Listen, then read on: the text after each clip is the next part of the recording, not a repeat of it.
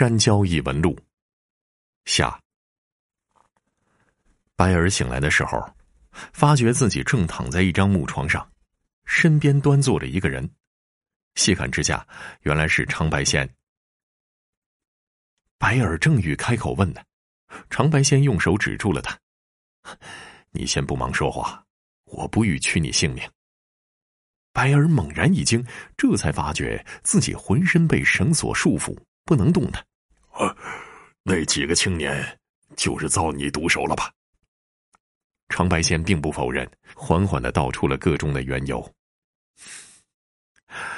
这后山之上守着一个秘密，为了防止秘密泄露，有人在此制造出了山椒树精的怪谈，其后又制造出了一只山椒精。你所见山椒，是为人所办。话音未落，长白仙指了指身后插有剑簇的空心树桩和两名高大汉子，白尔认出那正是自家制作的剑簇。事实已然清晰了，就是他们扮成树精的模样，每日于后山巡游，为的便是吓退误闯入后山的村民。长白仙说。这秘密断然不能让你知晓，以防你到了阴间到处乱说。说着，长白仙向身后的两名大汉打了个手势，一个汉子上前举起刀柄，欲将白耳切碎剁烂。正在此时，忽闻一阵猛烈的撞门声，一众人影涌了进来。原来是一干村民呐！众人将长白仙与两名汉子团团围住。长白仙见状。也不反抗，束手就擒来。原来白儿早就见长白仙衣服后摆处有刮痕，又闻到其身上有特殊的味道，与山椒精周遭散发的味道相似。他顿感怀疑，为了证实，便与长白仙一道上山。另一方面，则暗中告知村民，偷偷跟上来。长白仙一干人等被绑缚下山，送交管辖之地的官府。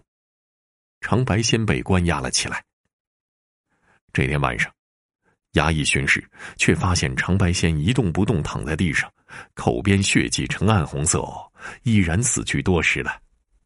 再看另外两名同犯，也以同样的方式死去。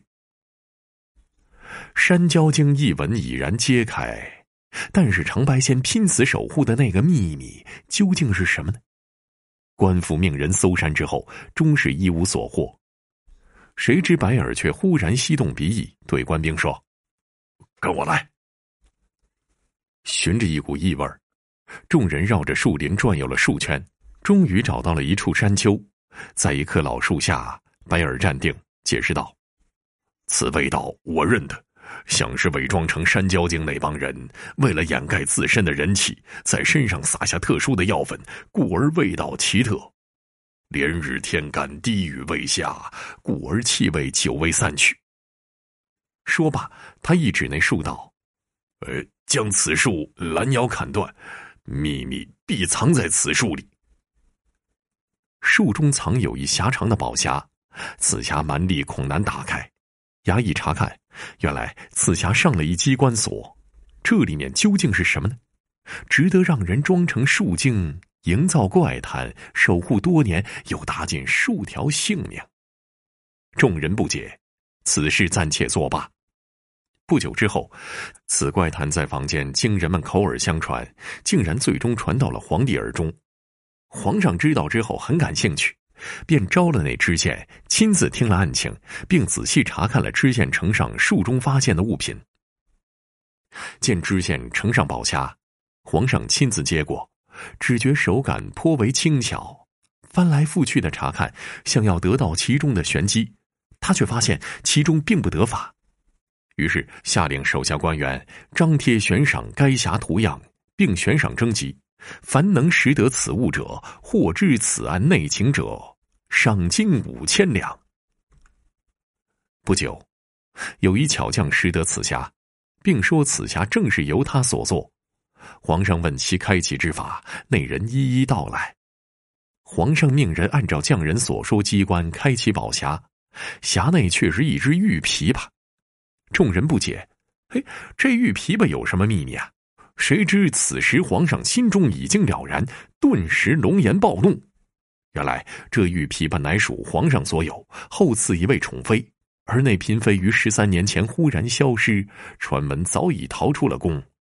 皇上曾有所查，此嫔妃曾于入宫前与一位高权重者有染，那人与嫔妃之死乃至这玉琵琶定有关联呐。皇上命人召唤了一位大员，那大员见到皇上时，未及开口，便先跪下求死罪。但求饶恕妻儿。原来这名高权重的大员的确与那嫔妃有染，后恐皇上追究此事，便约那嫔妃出来会面。那嫔妃本以为是叙旧，带了皇上赐的玉琵琶，一曲奏毕，却被那位大员残忍杀害。事后，大员慌乱之下，便将尸体处理，又花了些银两打发了嫔妃的家眷。买通人证，终将此事瞒了过去。唯有玉琵琶作为证物，难于脱手，即命人将玉琵琶藏于荒山巨树之中，又让人装作鬼神加以把守。十三年后，那名大员听闻村民有数次差点误入林中，洞悉此事，顿觉不安，便将此事交托于长白仙。那长白仙本就落魄不第，有归隐之心，加之曾受贿于那名大员。随即就接了这差事，充当起守墓人的角色，只是守的并不是墓，而是杀人证据。